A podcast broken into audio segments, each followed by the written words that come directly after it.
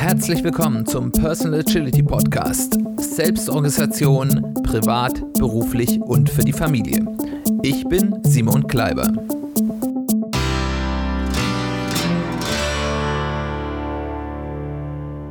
Herzlich willkommen zu einer weiteren Folge des Personal Agility Podcasts. Schön, dass du eingeschaltet hast. Schön, dass du wieder dabei bist. Was ist der größte Energiefresser? Der größte Auslöser von Fehlern, von Streit, von sonstigen Katastrophen? Was zerstört Freundschaften und heizt bei Feindschaften mal so richtig ein? Missverständnisse. Und ich gehe davon aus, ihr kennt das gut. Wir haben immer wieder kleine und große Missverständnisse, die häufig aus Mücken Elefanten machen, die das Leben so viel leichter machen würden, wenn wir sie nicht hätten. Aber warum kommt es eigentlich so häufig zu Missverständnissen? Der Hauptgrund dafür ist zumindest aus meiner Sicht, dass wir intuitiv nicht so wirklich verstehen, wie Kommunikation, Wahrnehmung und auch Wertung funktioniert. Wir gehen intuitiv davon aus, dass wir eine objektive, fehler- und einflussfreie Kommunikation haben. Ich habe das dem doch genauso gesagt. Aber das könnte nicht weiter von der Realität entfernt sein. Ein schöner, ja, vielleicht Einstieg ist, ist das Kommunikationsdilemma, wie das Konrad Lorenz äh, beschrieben hat, äh, der berühmte Verhaltensforscher. Äh, das bezieht sich zwar ein bisschen so auf das Lehren, also wenn ich eine, eine, etwas beibringen will, aber es ist, glaube ich, von der Struktur her auf jede Form der Kommunikation leicht zu übertragen. Er sagt in diesem Kommunikationsdilemma, gedacht ist nicht gesagt. Also, ich, ha, ich, ich formuliere nicht immer, und da geht's mir ja auch so als Podcaster häufig so, dass ich das im Nachhinein erst merke, ich formuliere häufig nicht genau das, was ich eigentlich sagen wollte, was ich mir gedacht habe. Der nächste Punkt ist, gesagt ist nicht gehört. Das heißt, nicht alles, was ich sage, wird vom Gegenüber auch gehört. Das kann akustische Gründe haben, das kann Aufmerksamkeitsgründe äh, beim Gegenüber haben, das kann vielleicht auch äh, ja, unterschiedliche Bewertungen beinhalten, auch wenn wir da vielleicht beim nächsten Punkt sind. Aber auf jeden Fall ist es erstmal nicht sichergestellt, dass alles, was ich auch formuliere, auch beim Empfänger ankommt. Der nächste Punkt ist, gehört ist nicht verstanden. Da sind wir jetzt bei den Werten. Also nur weil es akustisch gehört wurde, bedeutet es nicht, dass das auch so übersetzt wurde quasi von akustischen Impulsen in Bedeutung, wie der Sender es gesagt hat. Und verstanden ist nicht gekonnt. Da sind wir jetzt hier in diesem Lehrparadigma. Also verstanden ist nicht unbedingt, äh, dass ich das dann, nur weil ich es verstanden habe, das dann auch übernehmen kann, dass ich damit was anfangen kann. Und gekonnt ist nicht gewollt, einverstanden. Das heißt, nur weil ich was gehört und verstanden habe, muss ich das nicht mir zu eigen machen. Da muss ich nicht sagen, ja, das stimmt und das äh, nehme ich als wertvolle Information wahr. Und einverstanden ist nicht angewandt. Das heißt, nur weil ich eine Information habe, bedeutet es nicht, dass ich diese Information, der ich vielleicht auch zustimme, auch wirklich in meinem Alltag Raum gebe, dass die Auswirkungen beim Empfänger entfaltet. Und angewandt ist nicht beibehalten, sprich, nur weil ich etwas mal Einfluss in meinem Leben gegeben habe, bedeutet das nicht, dass das dauerhaft ist. Und ihr seht hier, wir sind hier ganz schnell bei so einem Sender-Empfänger-Modell, also dass es hier einen Sender gibt und einen Empfänger und auf beiden Seiten kann eine ganze Menge schiefgehen. Auf der Senderseite, das hatten wir jetzt gerade schon in diesem Gedacht ist nicht gesagt, ist der erste sozusagen die erste Sollbruchstelle formuliert der Sender denn eigentlich das, was er senden wollte? Weil häufig sind wir in der Kommunikation auch flapsig. Wir kommunizieren ja häufig auch in Stresssituationen. Das heißt also, wo ähm, äh, man vielleicht nicht die Zeit hat oder die hundertprozentige Aufmerksamkeit hat, um jetzt, wie man so schön sagt, jedes Wort auf die Goldwaage zu legen. Das heißt also, sagen oder formulieren wir denn wirklich das, was wir senden wollten? Das ist auch zum Beispiel der Grund, warum in äh, High-Risk-Geschichten, zum Beispiel Kommunikation im Flugverkehr, sehr standardisiert kommuniziert wurde, weil man damit eben sicherstellt, dass wenn kommuniziert wird, durch die Formalisierung sehr klar kommuniziert wird. Als nächstes muss ich mir überlegen als Sender, welche Annahmen, Konzeptionen, Vorurteile oder erwartetes Vorwissen beim Empfänger hat der Sender. Also was glaube ich denn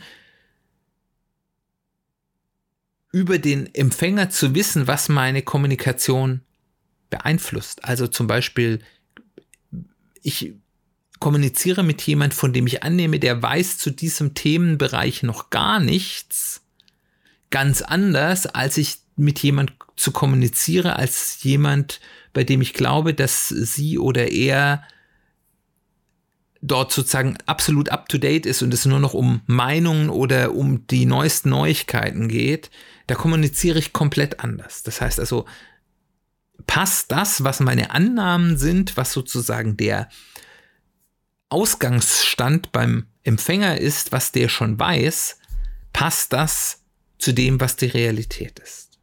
Dann formuliere ich als Sender eindeutig, doppeldeutig, zwischen den Zeilen, andeutungshaft. Also das typische Beispiel ist, ähm, äh, ich glaube, das ist so ein typisches Beziehungsding. Meine Frau macht das auch. So, es müsste mal jemand den äh, Müll runterbringen. Und dann meint sie natürlich, das sollte ich tun oder einer unserer Kinder. Ähm, aber sie sagt eben, ja, es müsste mal jemand den Müll runterbringen. Und dann äh, ist das ja dann so die, die typische, ich sag mal, böse männliche Ignoranz, äh, wo ich dann sage, ja, ja, das stimmt schon, das sollte mal jemand äh, runterbringen. Aber es hat ja niemand gesagt, bring du bitte den Müll runter. Äh, das heißt also, es, es wird hier eben, anstatt eindeutig zu formulieren, ich möchte jetzt gerne, dass du den Müll runterbringst, weil ich möchte es nicht machen, ich habe jetzt hier schon genug im Haushalt getan, mach das bitte, wird eben uneindeutig kommuniziert. Und das ist ja sicherlich nicht böse gemeint, ist sogar wahrscheinlich im Gegenteil. Ähm, aber es ist eben keine eindeutige Kommunikation. Und wenn ich nicht eindeutig kommuniziere, öffnet das den Raum für Missverständnisse. Natürlich bin ich in der Lage, das dann zu dekodieren, aber ähm, es ist eben keine eindeutige Kommunikation und bei weniger plak plakativen Beispielen ist das ein Problem, weil da der Empfänger gedacht hat, naja, ich habe doch gesagt, dass das getan werden sollte und natürlich auch mit meinem inneren Wissen, dass das ein impliziter Auftrag war, aber wenn der Empfänger quasi das dann eben missversteht und eben als allgemeine Zustandsbeschreibung macht, der man vielleicht zuständig ist, aber nicht als, wie man im Marketing schön sagen würde, Call to Action, dann führt das eben zu Missverständnissen, zu Verärgerungen, zu Enttäuschungen, die vielleicht gar nicht hm, berechtigt waren, weil eben einfach das Verständnis des Gesagten auf der Sender- und Empfängerseite sehr unterschiedlich sind. Und last but not least, auf der Senderseite, hört mir mein Empfänger überhaupt richtig zu? Ähm, das ist ja, also gerade wenn ihr Kinder habt, kennt ihr das ja, ihr sagt euren Kindern was und dann nachher, ich habe nichts gehört. Oder mir geht es genauso, wenn ich irgendwo sitze und was lese und dann kommt jemand und sagt mir was, dann sage ich häufig ja, ja, äh, habe aber keinerlei Erinnerung mehr dran, dass mir irgendjemand äh, was gesagt hat. Also ähm, das äh, passiert mir auch ganz gut. Ähm, und das ist dann vielleicht eben so eine wichtige Sache, dass man eben, ich versuche das gerade bei, bei unseren Kindern so zu machen, dass bevor ich etwas Wichtiges sage, ich einen Rapport herstelle. Also, dass ich wirklich mir bestätigen lasse, ja, du hörst mir jetzt zu, hörst du mir zu, Und erst wenn ich diese Bestätigung habe, dass ich dann die wichtige Information und dann auch möglichst schnell, weil ich diese Aufmerksamkeit geht dann auch wieder weg, äh, dargestellt habe. in der IT, zum Beispiel bei Netzwerkprotokollen, da gibt es dann dieses sogenannte SYNAC-Verfahren. Also wenn ich eine Internetverbindung aufmache, äh, schickt sozusagen der, der die Verbindung aufmachen will, ein Syn, also drei Buchstaben.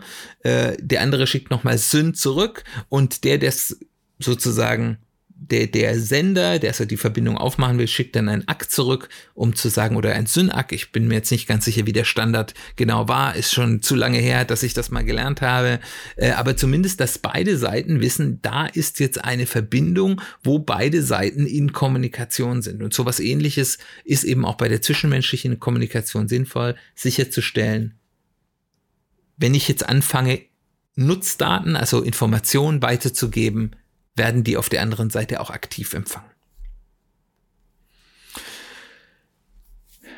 Das ist jetzt alles schon relativ kompliziert, aber ich kann euch sagen, auf der Empfängerseite wird es noch viel spannender, um es mal so auszudrücken. Also, wir haben erstmal einen Reiz. Das ist das Gehörte, was wir akustisch aufgenommen haben, aber auch, und das wird häufig vergessen in der Kommunikation, auch das nonverbal aufgenommene, also wie hat das Gegenüber mich angeschaut, wie stand die Person da, äh, wie war vielleicht der Tonfall auch, auch wenn das jetzt irgendwo nicht ganz nonverbal ist. Aber also da gibt es ja eine ganz große Bandbreite bei Leuten, die wir nicht kennen.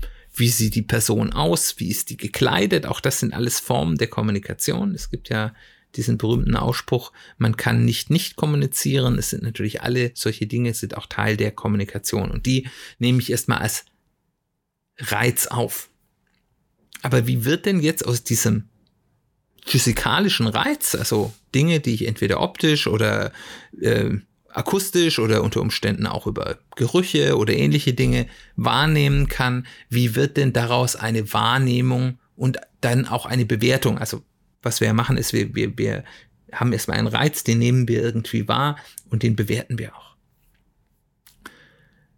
Und die Annahme, unter der wir erstmal agieren, ist zu sagen, okay, wir haben hier einen Reiz, das heißt, da wird was gesagt und das wird dann mit dem Vorwissen und dem Kontext, den wir haben, leicht adjustiert, sozusagen wir ordnen das irgendwo ein, aber der Reiz ist der Großteil dessen, was wir sozusagen wahrnehmen und auch bewerten. Die Realität, und das weiß man eben inzwischen durch, durch Forschungsergebnisse, sieht aber leider ganz anders aus. Also das, was der Reiz ist, das, was vom Sender gesandt wurde, macht nur einen ganz kleinen Teil aus von dem, was nachher an Wahrnehmung und Wertung bei uns rauskommt.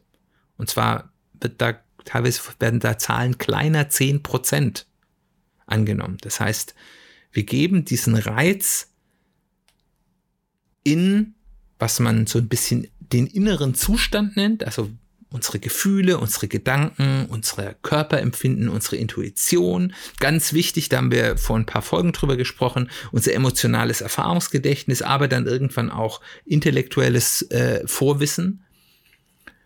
Und dieser innere Zustand, der macht dann aus dem, was dort reinkommt, ähm, eine Wahrnehmung und eine Wertung. Ich würde das vielleicht so ein bisschen übertragen, dass man sagt, okay, das ist so ähnlich wie wenn du eine Suchanfrage irgendwo reingibst oder ein, meinetwegen ein Prompt in irgendein AI-Tool.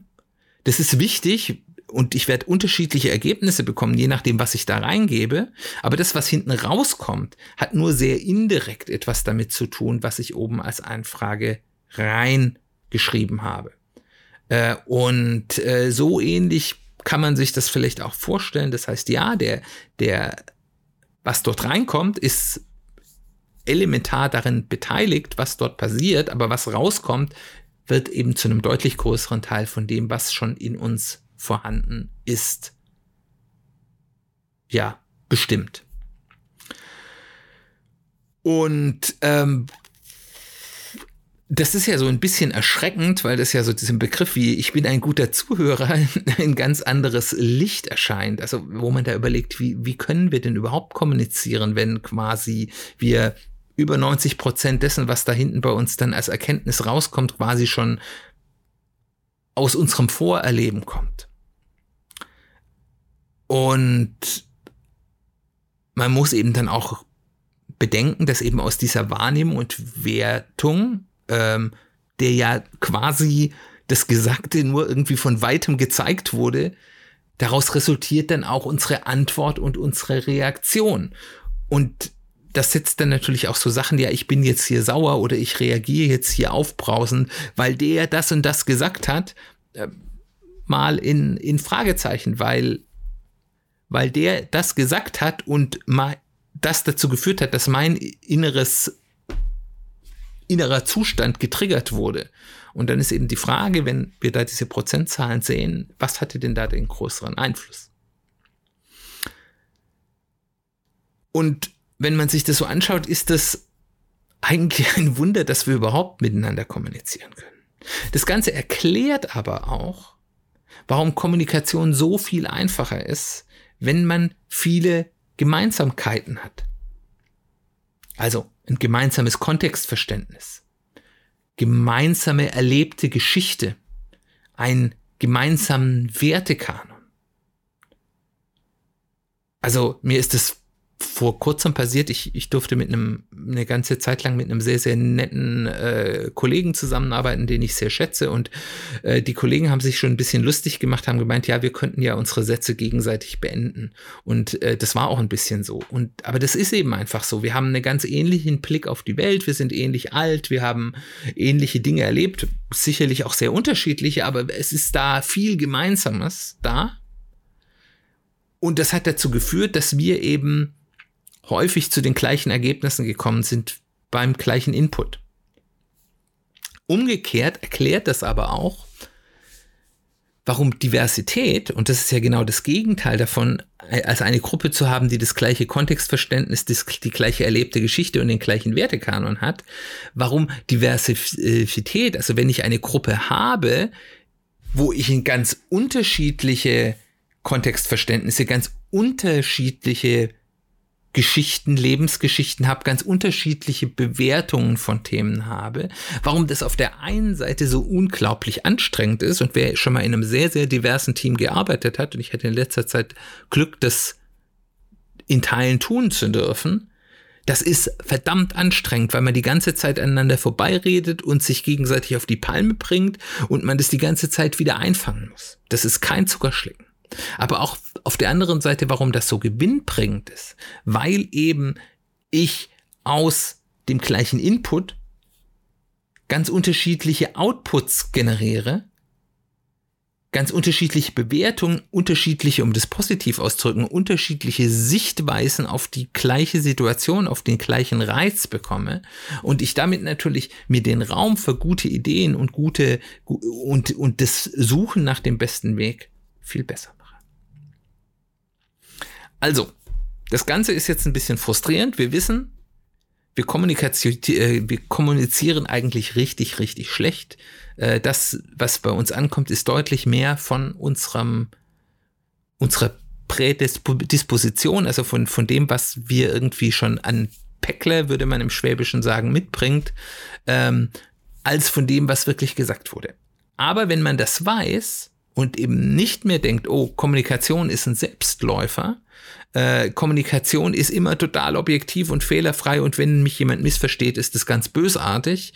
Wenn man das weiß, kann man ganz anders damit umgehen. Und also von daher ist der erste Schritt, sich einfach davon mal zu verabschieden. Kommunikation ist kein Selbstläufer. Als Sender kann ich versuchen sicherzustellen, dass ich gut kommuniziere. Also erstens, wir hatten gerade darüber gesprochen, Rapport herstellen. Wenn ich etwas sage, davor mich vergewissern, kann die Person, und das ist auch eine Frage des Respekts, ist die Person, und zwar beidseitig, ist die Person, mit der ich kommunizieren will, im Moment in der Lage und Willens, mir zuzuhören. Und zwar mit Fokus zuzuhören. wenn ich mit Menschen kommuniziere, die gerade nicht in der Lage oder willens sind, äh, mir zuzuhören, dann ist das auch eine Frage, ein Punkt von Respektlosigkeit. Genauso wie es umgekehrt eben auch eine Frage des Respekts ist, dass wenn ich jemand zuhöre, ich dieser Person komplett zuhöre. Und das ist in unserer lauten und äh, unterbrechungsfreien Welt häufig gar nicht so einfach und ich bin da auch nicht so super. Ähm, aber das ist eben, eben der erste Punkt. Erstmal in einer respektvollen, es geht ja hier nicht hier, hey, hör mir mal zu, sondern in einer respektvollen Art sicherzustellen, ich bin mir sicher, diese Person hört mir jetzt zu, bevor ich meinen Input gebe. Dann, zweiter Punkt, alle Kommunikationsebenen bedenken. Und dazu gehören eben auch nonverbale. Wie schaue ich an? Wie ist mein Tonfall? Ähm, Klinge ich gerade sehr sauer? Bin ich sehr sachlich? Was für eine Art der, der, ja, der Tonalität wähle ich? Äh, wie ist meine Körpersprache? Und so weiter und so fort dann kann ich als Sender Annahmen, die ich zum Beispiel über das Vorwissen meines Gegenübers habe, verifizieren. Also, typische Situation, mich fragt jemand was und ich denke mir, weil ich gerade Informationen bekommen habe, ja, da ist gerade das und das passiert. Die Person fragt mich bestimmt wegen dem Vorfall und die ist bestimmt jetzt sauer und will mich jetzt hier irgendwie äh, machen. Und dann antworte ich der Person sozusagen unter dieser Annahme, ja, diese Person fragt mich nur diese Frage, die vielleicht in einem anderen Kontext total harmlos ist, weil das und das ist vorgehalten und, und da muss ich ganz stark aufpassen. Ich kann jetzt sozusagen im Vorfeld, bevor ich die Frage beantworte, sozusagen verifizieren, geht es jetzt um diesen Fall oder geht es jetzt hier ums Allgemeine? Klar, die andere Seite kann mich belügen, aber im Normalfall passiert das ja nicht. Ich kann erst mal verifizieren, ist meine Annahme richtig? Zum Beispiel sagen, geht es jetzt hier ums Allgemeine oder geht es um einen speziellen Vorfall? Da muss ich ja der Person noch nicht mal verraten, was ich da weiß. Vielleicht will ich das ja nicht. Aber ich kann zumindest erstmal das verifizieren. Was ist ist diese Annahme, die jetzt erstmal bei mir hochschnellt, ist das eine, die richtig ist oder ist es eine, die falsch ist? Oder ich kann fragen, was weißt du denn schon zu dem Thema? Da sind wir auch bei diesem Thema Mansplaining, ähm, wo und es gibt es ja umgekehrt bei Männern, wenn die Kinder haben, auch als Momsplaining. Äh, da habe ich ein bisschen Erfahrung mit. Aber da geht's ja, das sind ja an sich nicht bösartige Menschen, die sozusagen jemand anderem ihr Wissen weitergeben wollen, aber eben ohne zu verifizieren, wie viel Wissen hat die Person schon. Und beim Mansplaining ist eben die Grundannahme, und das ist ja das Problem, das ist eine Frau, die kann gar nichts wissen zu dem Thema. Und bei dem Momsplaining, das ist ja ein Mann, der kann ja gar nichts verstehen von kleinen Kindern, wie man mit denen umgeht. Ähm, eben auch mal zu hinterfragen, ja, was weißt du denn schon dazu? Bist du, kennst, kennst du dich da schon aus in dem Thema? Muss ich anfangen oder geht es dir wirklich nur um dieses, dieses Detail? Ähm, und dann, wenn ich das mache, passiert es mir eben nicht, dass ich der Person, die das führende Buch äh, zu dem Thema geschrieben habe, erkläre, wie die Basics sind, nur weil das zum Beispiel eine Frau ist äh, und man dann im ganz fiesen Mansplaining drin ist. Äh, aber das gibt es natürlich auch ohne diese äh, Geschlechterkomponente natürlich auch in ganz vielen anderen Stellen. Eben einfach auch mal schauen, wo hole ich denn mein Gegenüber ab? Dann Eindeutigkeit formuliere ich eindeutig. Wenn ich etwas will, sage ich das, was, dass ich etwas will oder impliziere ich es nur? Ich kann gute Gründe dazu haben, dass ich mal etwas nur implizieren will, aber dann sollte ich mir bewusst darüber sein. Ich habe es nur impliziert, äh, implizit gesagt und es nicht explizit als Wunsch oder Forderung ausgedrückt. Und wenn ich mir dessen bewusst bin, ist es ja in Ordnung, dann habe ich auch nicht die Erwartung, dass die Gegenseite das auch genauso verstanden hat und dann aber eben auch auf die Metaebene gehen. Zu überlegen, wie kommt denn das Gesagte potenziell bei meinem Gegenüber an? Also ich habe da eine ganz nette Geschichte. Ähm, da war ich bei einem Kunden unterwegs äh, und ähm, bei, bei Softwareentwicklern und äh, ja, wir haben ihm gesagt, hier, wie, wie kommen wir denn hier voran und haben eben gesagt, mal so sanftes Einführen von, Einführen von so ein paar agilen Methoden. Und äh, wir wollten denen auch nicht groß was überstülpen, aber haben gesagt, hier, es wäre doch mal sinnvoll, wenn wir irgendwie alle vier Wochen mal eine Retrospektive machen, wo wir gemeinsam mal drüber sprechen, was läuft denn gut, was können wir verbessern, ganz normales agiles Vorgehen. Und der eine Kollege war auch schon ein bisschen älterer Kollege, war, war am Ende seiner Berufsbahn, war ein guter, ordentlicher Softwareentwickler, ähm, der war total anti, der ist in totalen Widerstand gegangen. Und wir haben dann lange drüber geredet und irgendwann platzt es dann aus ihm raus. Hier, ich mache seit Jahrzehnten diesen Job super, es hat sich bis jetzt niemand so beschwert. Warum kommt ihr jetzt hier und sagt mir, ich mache das nicht ordentlich und ich müsste mich verbessern? Für diesen Kollegen war, wir reden mal drüber, was wir besser machen, kein Angebot für eine, eine Learning Experience, sondern es war eine Anschuldigung, du machst deinen Job nicht ordentlich.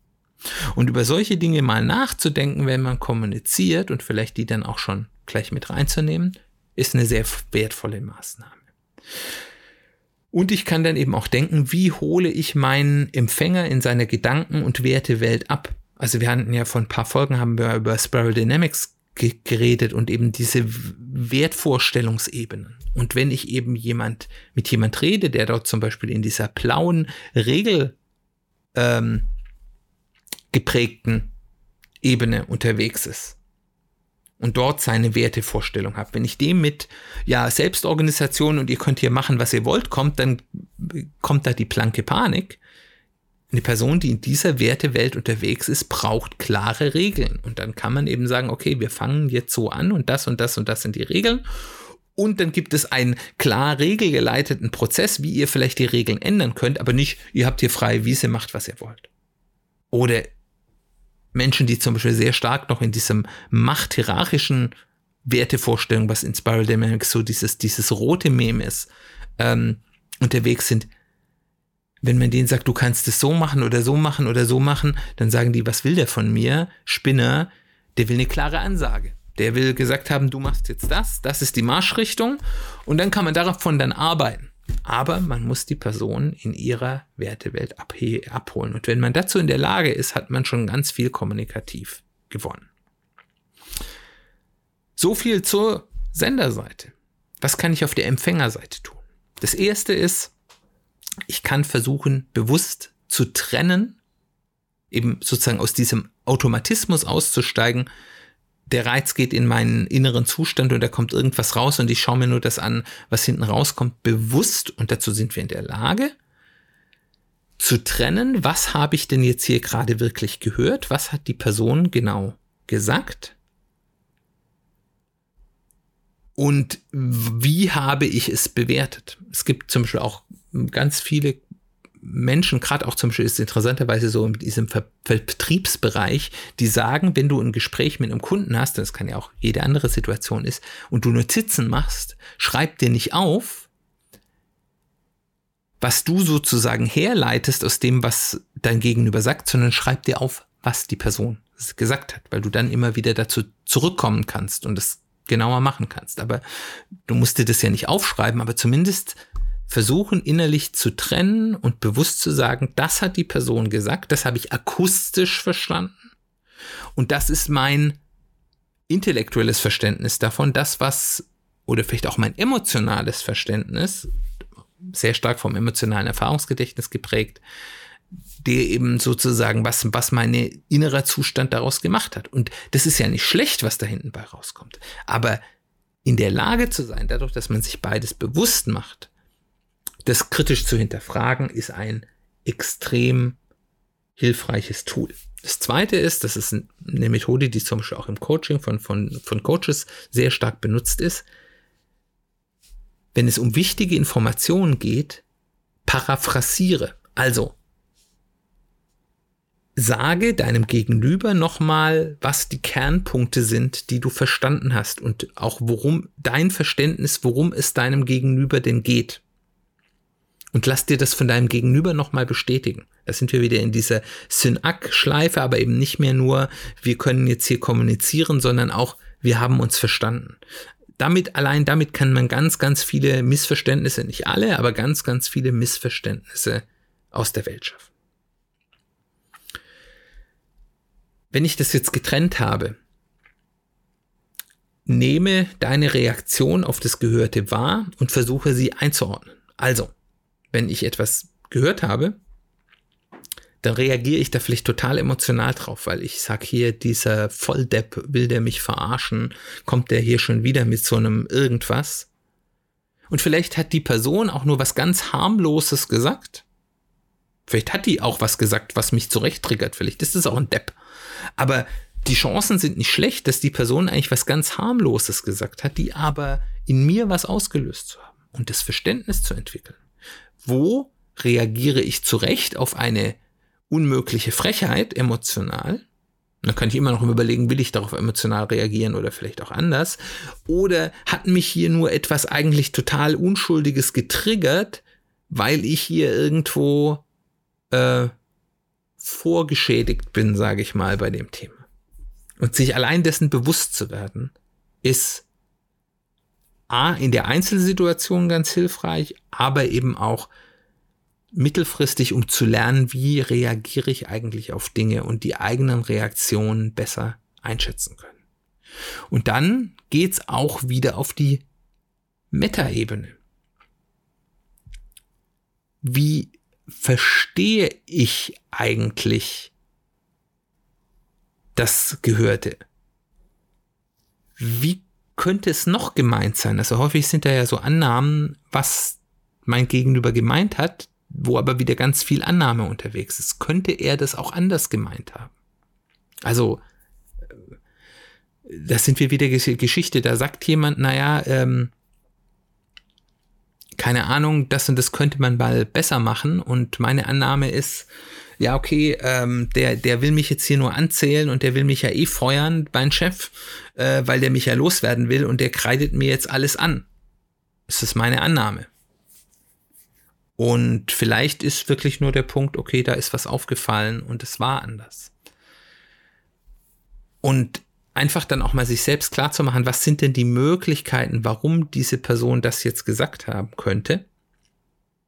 Und wie muss ich das verstehen? Was ist denn die, das kann ja, mein Verständnis kann ja richtig sein, aber ein Verständnis darauf aufzubauen, was könnte denn die Range der Dinge sein, die diese Person damit gemeint haben könnte. Und die könnte halt von, das war jetzt ein ganz harmloser Kommentar, bis hin zu, der will mir ja jetzt richtig ans Bein fahren oder zwischen, das ist ein netter Hinweis und das ist eine knallharte Forderung, sich mal bewusst zu machen, wie groß eigentlich die Range dessen sein kann, was die Person mit dem gleichen akustisch Gesagten gemeint haben könnte, ist erstmal sehr hilfreich weil man sich dann eben nicht mehr zementiert auf diese eine intuitive Wertung, sondern man sozusagen erstmal dann auch nochmal einen Schritt zurückgeht und sagt, okay, ja, das ist meine intuitive Wertung, die ist ja nicht schlecht. Unsere Intuition ist ja auch was Wertvolles, aber wir haben hier auch nochmal eine ganz große Range von Dingen, wie die Dinge auch anders sein können.